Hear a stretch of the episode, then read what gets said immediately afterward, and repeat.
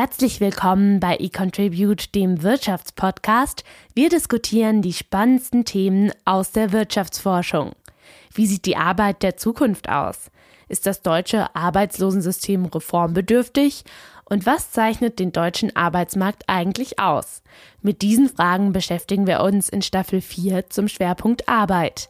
Mein Name ist Caroline Jackermeier.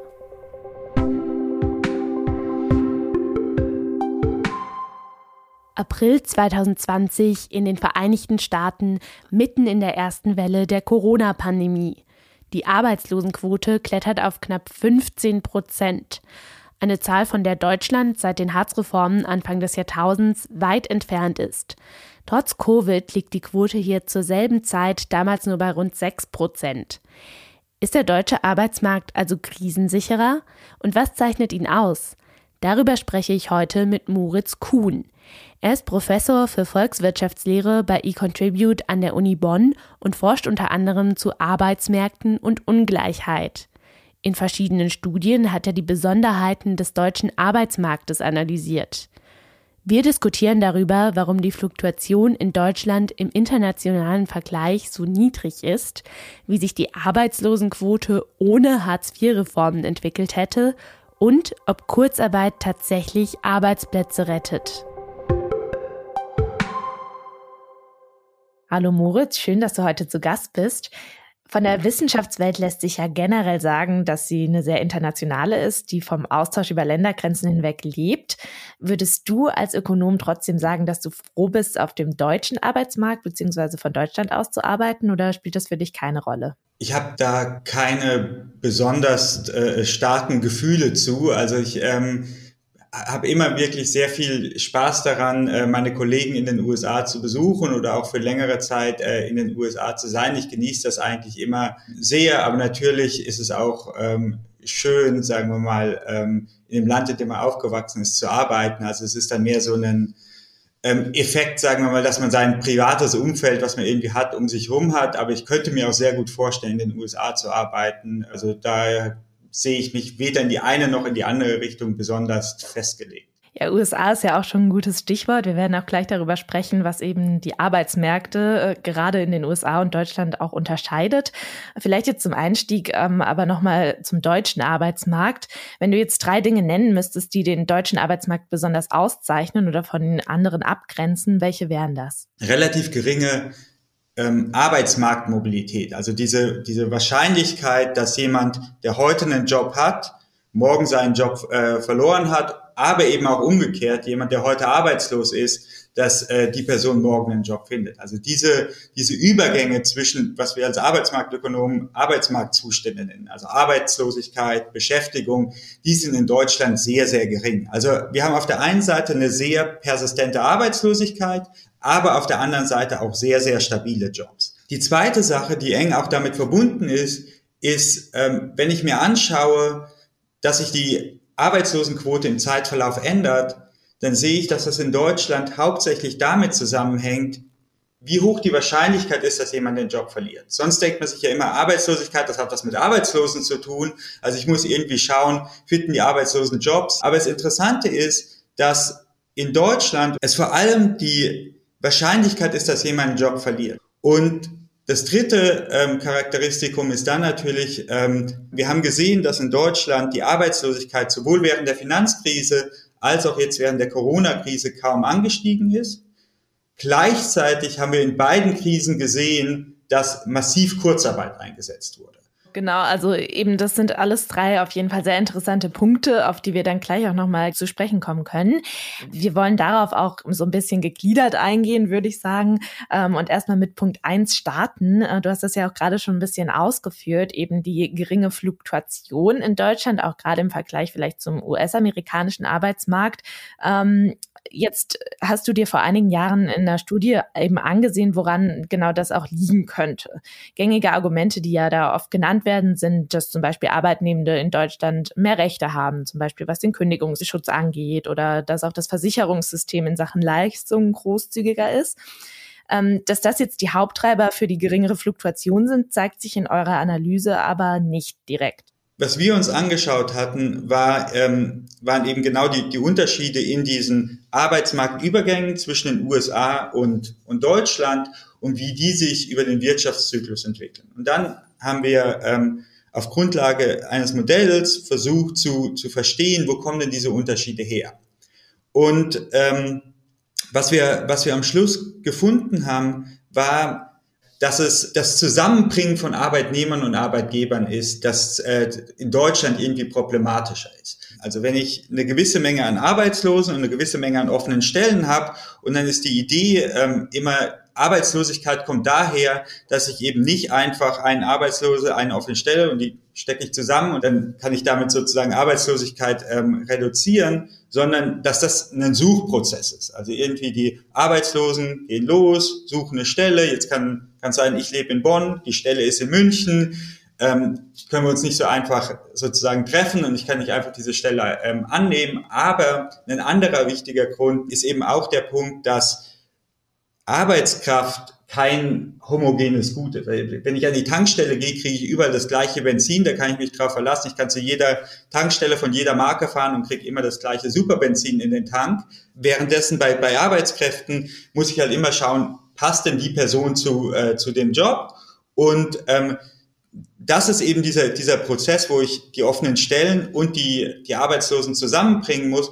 Und was bei der Analyse rauskam, war, das ist in Deutschland irgendwie schwierig. Also wir, wir kriegen es nicht so gut hin, offene Stellen und Arbeitslose zusammenzubringen. Im Englischen heißt das Matching, im Deutschen hieß es irgendwie Paarungsprozess, also irgendwie die Partnervermittlung. Die scheint in Deutschland nicht ganz so gut zu klappen ähm, wie, äh, wie in den USA. Aber woran liegt das? Weil jetzt äh, die Faktoren, die du jetzt geschildert hast, sind ja erstmal eigentlich allgemeingültig. Also da könnte man ja sagen, äh, das äh, ist in den USA vielleicht genauso. Aber warum funktioniert das da dann zum Beispiel schneller als in Deutschland? Das ist der Teil, sage ich mal, wo es sozusagen ein bisschen vielleicht auch unbefriedigend am Schluss war, ähm, dass wir an der Stelle dann ähm, ein bisschen dazu gezwungen sind, dann zu spekulieren. Natürlich äh, kann das damit zu tun haben, äh, was die Qualifikation von, äh, von Jobs angeht, dass eben in, äh, in Deutschland ein Arbeitgeber bestimmte Qualifikationen erfordert. Wir reden immer viel über Fachkräftemangel. Es kann auf der anderen Seite natürlich auch noch sein, dass es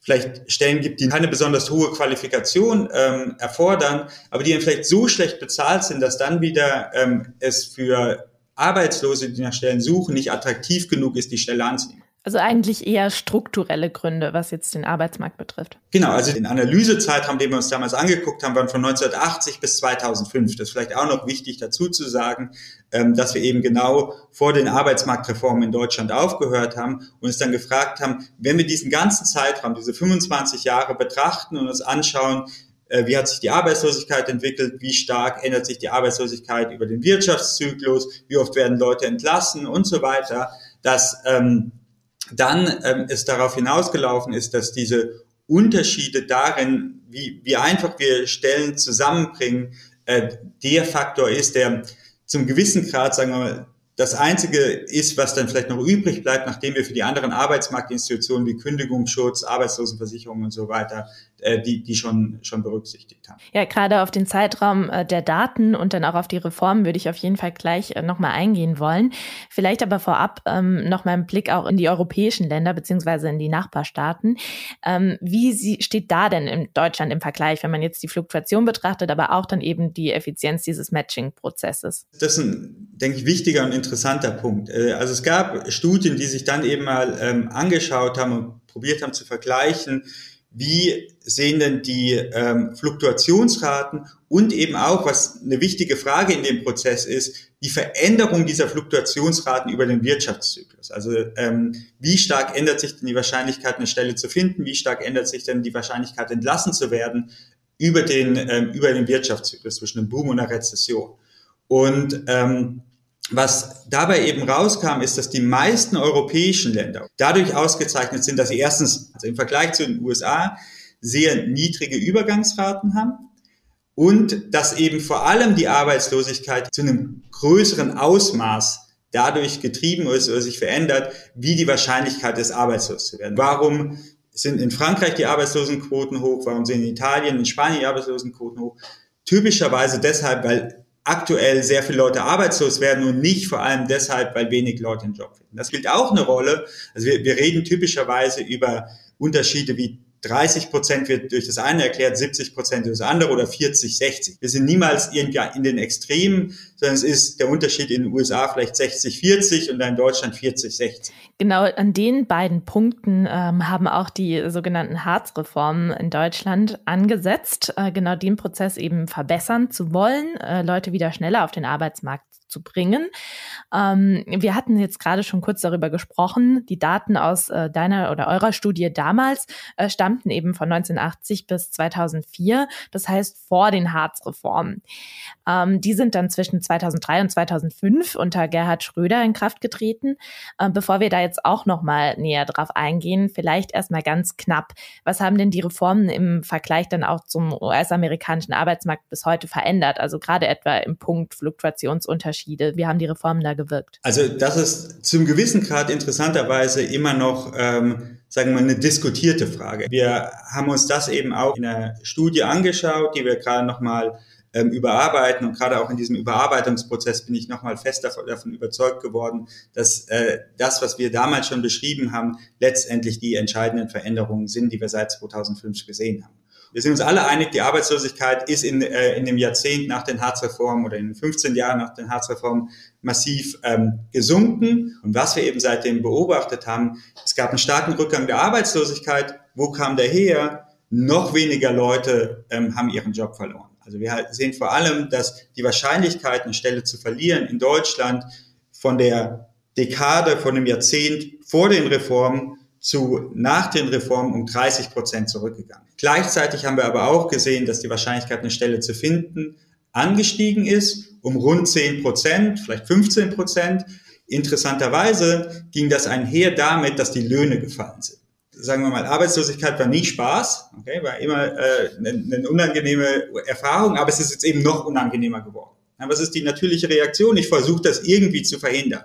Und ich gehe zu meinem Arbeitgeber und sage, schau her, ich bin bereit, auf Löhne zu verzichten, wenn du mir dafür eine Garantie gibst, dass du mich weniger entlässt. Und dann ähm, haben wir diese Abwägung zwischen Arbeitsplatzsicherheit und Löhnen und was wir eben in den Daten sehen, Arbeitsplätze sind sicherer geworden, die Löhne sind gefallen. Das heißt, da ging es jetzt eben nicht primär dann um schnellere Jobvermittlung. Man kann jetzt nicht sagen, okay, die wurde jetzt primär verbessert. Ähm, Leute werden einfach wieder viel schneller auf den Arbeitsmarkt gebracht. Das ist alles viel effizienter.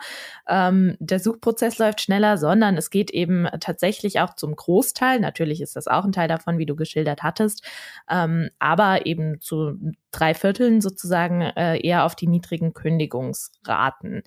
Ähm, und dass auch Arbeitnehmer betroffen sind, also eben nicht nur die Arbeitssuchenden, ähm, sondern dass vor allem eben auch Arbeitnehmende dann vielleicht die geringeren Löhne akzeptieren.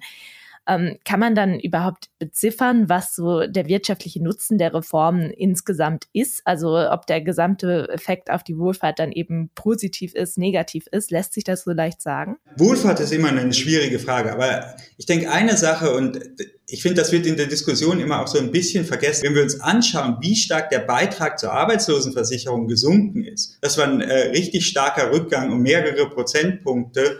Ähm, der, sagen wir mal, dazu geführt hat, dass alle Arbeitnehmer mehr sozusagen netto vom Brutto auf einmal hatten, ähm, weil eben dadurch, ähm, dass die Arbeitslosigkeit so stark gesunken ist, weniger Beiträge in die Arbeitslosenversicherung abgeführt werden. Auf der anderen Seite, wenn wir jetzt über Wohlfahrt sprechen, müssen wir natürlich darüber nachdenken, naja, jemand, der arbeitslos wird oder der vielleicht auch die Gefahr sieht, arbeitslos zu werden, das, das kann ähm, mein, meine Wohlfahrt beeinflussen. Also wenn ich sage, okay, wenn ich meinen Job verliere, also solange ich einen Job habe, ist toll und ich zahle vielleicht auch weniger Beiträge zur Arbeitslosenversicherung. Ähm, wenn ich dann aber arbeitslos werde, dann ähm, kann es sein, dann kriege ich vielleicht noch Arbeitslosengeld für 12, für 15 Monate, je nachdem wie alt ich bin und wie lange ich beschäftigt war. Ähm, aber danach und das ist ja das, denke ich, worüber wir dann immer im, im Zusammenhang mit den Hartz-IV-Reformen ähm, diskutiert haben. Danach falle ich eben auf das äh, Niveau vom Arbeitslosengeld 2. Das heißt, die, die Effekte davon, dass eben ähm, dieses Risiko besteht, die müsste ich dann, wenn ich über äh, Wohlfahrtseffekte nachdenke, immer noch äh, berücksichtigen. Auf der anderen Seite muss ich natürlich auch sehen, dieses Risiko ist auf einer anderen, auf einer, in einer anderen Dimension natürlich auch kleiner geworden, weil ich jetzt leichter Jobs finde. Ja, vielleicht auch, um, um da einfach nochmal auf die Grundlagen zurückzukommen, weil ich das jetzt so ein bisschen übersprungen hatte, überhaupt nochmal kurz zu den Harz-Reformen. Äh, das hattest du jetzt auch schon aufgegriffen. Eben vor 2005 war das Arbeitslosengeld äh, langfristig an den früheren Lohn geknüpft und genau das hat sich eben mit den Harz-Reformen verändert. Also Beziehende des Arbeitslosengeldes 1 erhalten zwar noch 60 Prozent ihres Nettogehalts, in der Regel für maximal zwölf Monate. Danach rutschen dann Arbeitslose aber in die steuerfinanzierte Grundsicherung oder eben auch Hartz IV genannt und erhalten dann einen Pauschalbetrag von rund 450 Euro plus Wohnkosten, Kassen- und Sonderbeiträge. Ähm, und der Grundgedanke der Reform, der damals äh, genannt wurde, war fordern und fördern. Also Arbeitslose sollen sich im Gegenzug für Arbeitslosengeld eben aktiv um Arbeit bemühen. Äh, sonst drohen dann auch Kürzungen und Sanktionen und Vermögen und Einkommen werden eben stärker angerechnet, mit dem Ziel, die ganze Arbeitsvermittlung zu beschleunigen und auch die Langzeitarbeitslosigkeit einzudämmen. Ähm, jetzt habt ihr in eurem Modell auch äh, simuliert, wie sich denn der Arbeitsmarkt ohne Reformen entwickelt hätte, mit dem Ergebnis, dass die Harzreformen, ähm, also ohne Harzreformen oder alternative Eingriffe, die Arbeitslosigkeit ein Jahrzehnt später um circa 50 Prozent höher wäre. Das Ergebnis muss man jetzt allerdings natürlich mit Vorsicht interpretieren. Ähm, vielleicht kannst du noch mal schildern, welche Annahmen ihr für die Simulation getroffen habt. Wir haben, äh, denke ich, zwei Sachen gemacht ähm, und die ähm, das Schöne ist, dass sagen wir mal beide sehr unabhängige Methoden zu einem sehr ähnlichen Ergebnis kamen. Also das eine ist, wir haben das Standardmodell, mit dem wir als Ökonomen heutzutage über Arbeitslosigkeit ähm, nachdenken, das ist ein sogenanntes Suchmodell. Äh, dafür haben Diamond Mortensen und Pissaridis vor ein paar Jahren einen Nobelpreis bekommen. Also das, das ist das äh, zurzeit führende Modell, um eben eine Erklärung dafür zu haben, warum können wir es denn gleichzeitig Arbeitsangebot und Arbeitsnachfrage, also offene Stellen und Arbeitslosigkeit haben.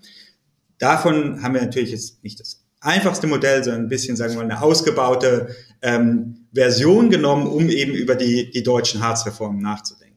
Und in dem ähm, Modell haben wir eben genau die verschiedenen Säulen der Arbeitslosenversicherung, wie sie vor der Harzreform existiert haben. Also da gab es ja damals Arbeitslosengeld, dann gab es die Arbeitslosenhilfe und dann äh, die, die Sozialhilfe. Und was ja dann abgeschafft wurde, beziehungsweise zusammengelegt wurde, war Arbeitslosenhilfe und Sozialhilfe.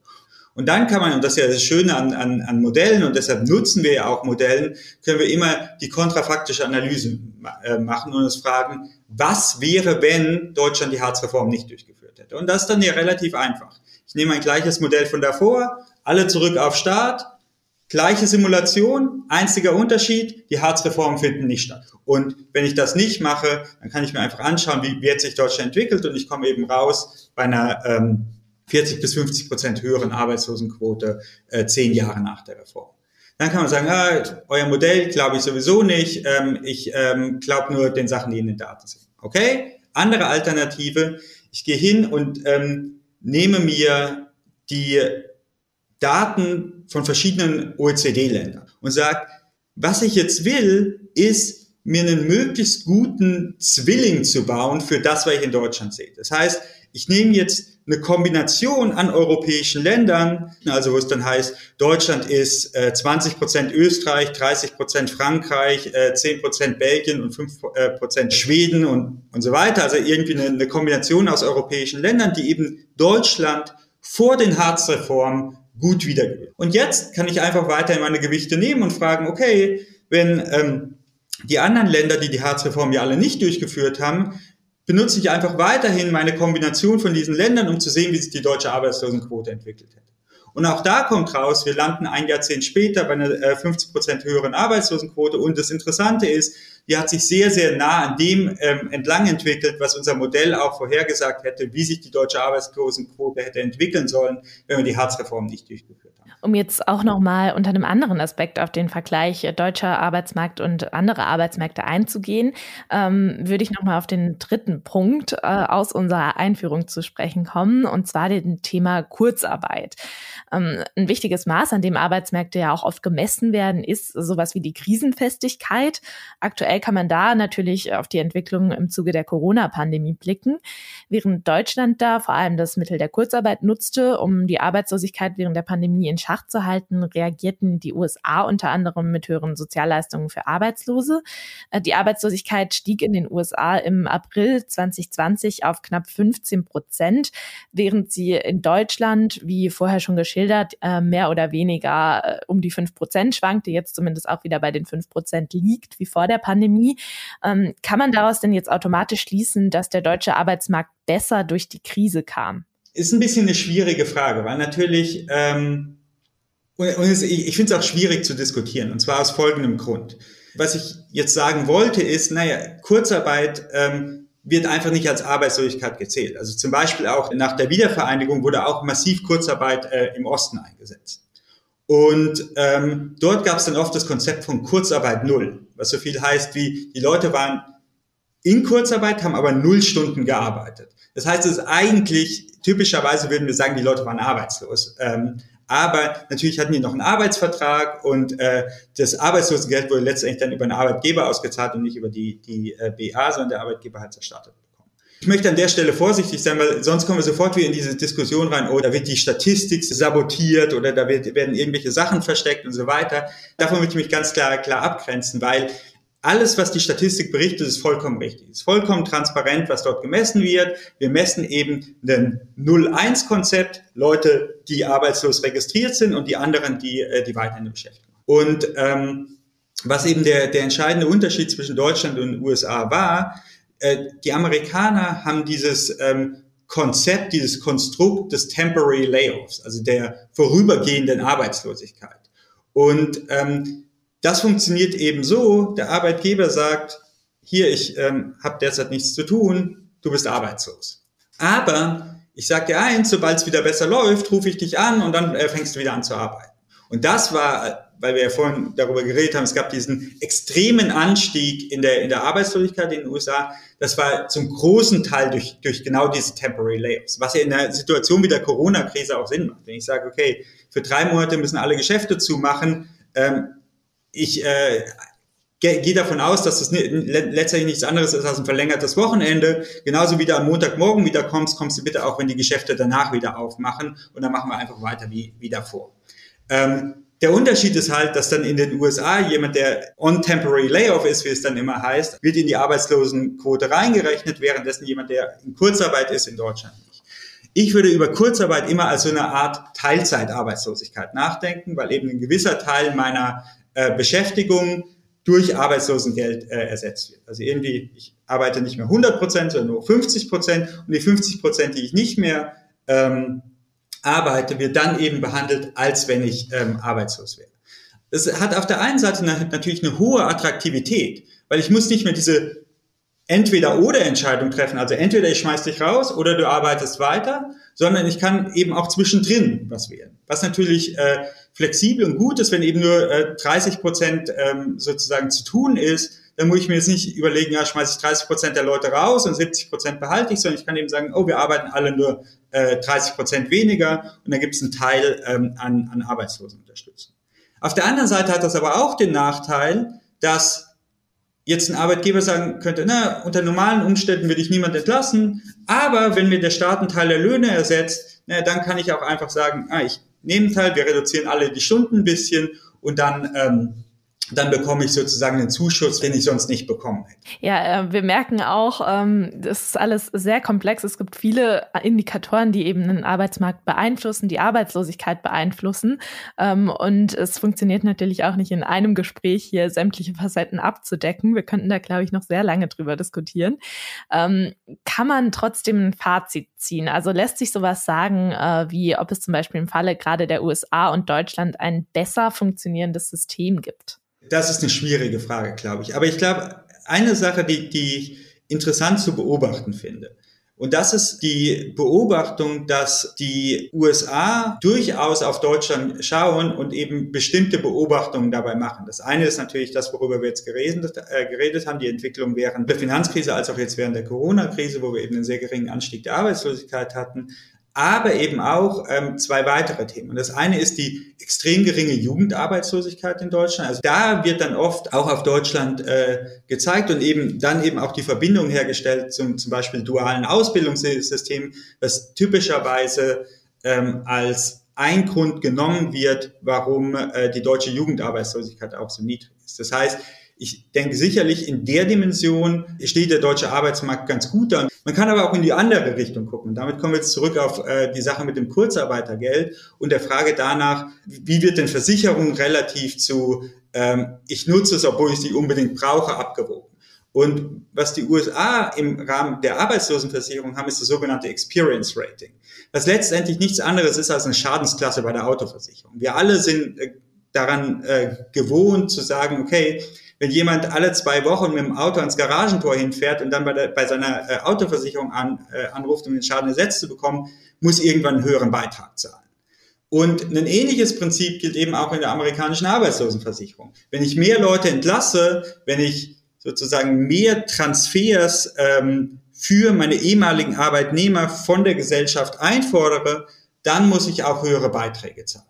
Hey, dann heißt es immer, das ist unsolidarisch, aber ich denke, sagen wir in jeder, jedem Versicherungsverein auf Gegenseitigkeit, wo wir einfach sagen, wir wollen uns gegenseitig versichern gegen gewisse Risiken. Wir alle verstehen, dass von Zeit zu Zeit Arbeitgeber Leute entlassen müssen, aber wir wollen eben genau das verhindern, was ich eben bei der Kurzarbeit beschrieben habe. Das gleiche Argument gilt, natürlich auch bei der Arbeitslosenversicherung. Immer dann, wenn ich jemand entlasse, muss jemand anders dafür zahlen, dass diese Person ähm, Transfers bekommt. Sei es Kurzarbeitergeld, sei es, ähm, es Arbeitslosenunterstützung.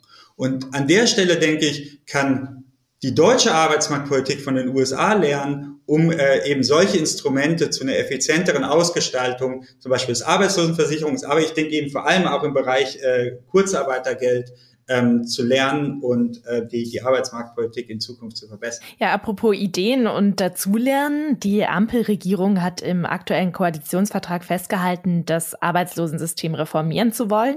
Hartz IV soll durch ein Bürgergeld ersetzt werden. In erster Linie geht es dabei um Entbürokratisierung. Vermögen soll in den ersten beiden Jahren nicht angerechnet werden und die Zuverdienstmöglichkeiten verbessert. Ähm, Sanktionen werden bis zu einer Neuregelung zeitweise ausgesetzt, aber viele kritisieren, ähm, das Ganze geht nicht zu weit, die Sätze werden nicht wirklich angehoben und am eigentlichen System würde sich eigentlich nicht viel ändern. Ähm, abschließend deine Meinung dazu. Wie beurteilst du den Entwurf? Also wird das Bürgergeld ähm, die Arbeitsmarktsituation in Deutschland signifikant verändern? Also mein, mein, Verständnis von dem, was jetzt am Schluss im äh, Koalitionsvertrag drinsteht, ist, dass, sagen wir mal, von großen Reformen wenig übrig geblieben. Ich denke, auf der anderen Seite müssen wir natürlich aufpassen, dass ähm, wir nicht auch, auch hier in so eine Wellenbewegung reinkommen. Also wir waren irgendwie seit den 80ern haben wir immer ähm, mehr, sagen wir mal, oft großzügigere ähm, Arbeitslosenversicherungssysteme gestaltet. Und natürlich ist jetzt wieder so eine Situation, wo man sagt, wow, ähm, die Arbeitslosigkeit ist niedrig, die Kassen sind gefüllt, ähm, wir können, ähm, wir können jetzt mal ein paar Reformen machen und können ein bisschen großzügiger werden. Aber natürlich sollte ich dann auch berücksichtigen, ne, das führt vermutlich auch zu Verhaltensreaktionen und nicht, dass ich dann in zehn Jahren wieder da bin, wo ich äh, vor 20 Jahren aufgehört habe. Ich glaube, da kommst du nicht auf 15, 20 äh, oder auch 30, 40, 50 Euro an, die man vielleicht beim ähm, ALG 2 obendrauf legt. Ähm, aber sagen wir, dass die, dass die gesamte Struktur ähm, so erhalten bleibt, würde ich persönlich für, für wichtig halten, weil sie einfach gezeigt hat, dass sie auf eine gewisse Art und Weise eben effizient ist. Natürlich, es klingt immer so ein bisschen herzlos, wenn man sagt, na, es ist gut, wenn äh, Leute nach äh, 12, 18 Monaten dann auf einmal auf das ALG 2-Niveau fallen. Aber ähm, ich komme ohne ein System, was auch Anreize zur Arbeitssuche bildet, ähm, nicht, nicht aus. Und ich denke, die scheinen derzeit ganz vernünftig austariert zu sein. Also um es nochmal zusammenzufassen, insgesamt können wir sehr gespannt sein, äh, wie das System zum Ende der Legislaturperiode aussieht, ähm, auch wenn wir im Moment vielleicht noch nicht die äh, großen Reformen sehen. Ich danke dir auf jeden Fall für deine Einschätzung und unser Gespräch. Vielen Dank, hat sehr viel Spaß gemacht. Das war der Wirtschaftspodcast des Exzellenzclusters eContribute der Universitäten Bonn und Köln, gefördert von der Deutschen Forschungsgemeinschaft. Im Cluster forschen unsere Mitglieder aus Politik, Rechts- und Wirtschaftswissenschaften sowie Psychologie und Soziologie. Wir wollen Märkte besser verstehen, um soziale, technologische und wirtschaftliche Herausforderungen der heutigen Zeit zu meistern. Danke fürs Zuhören.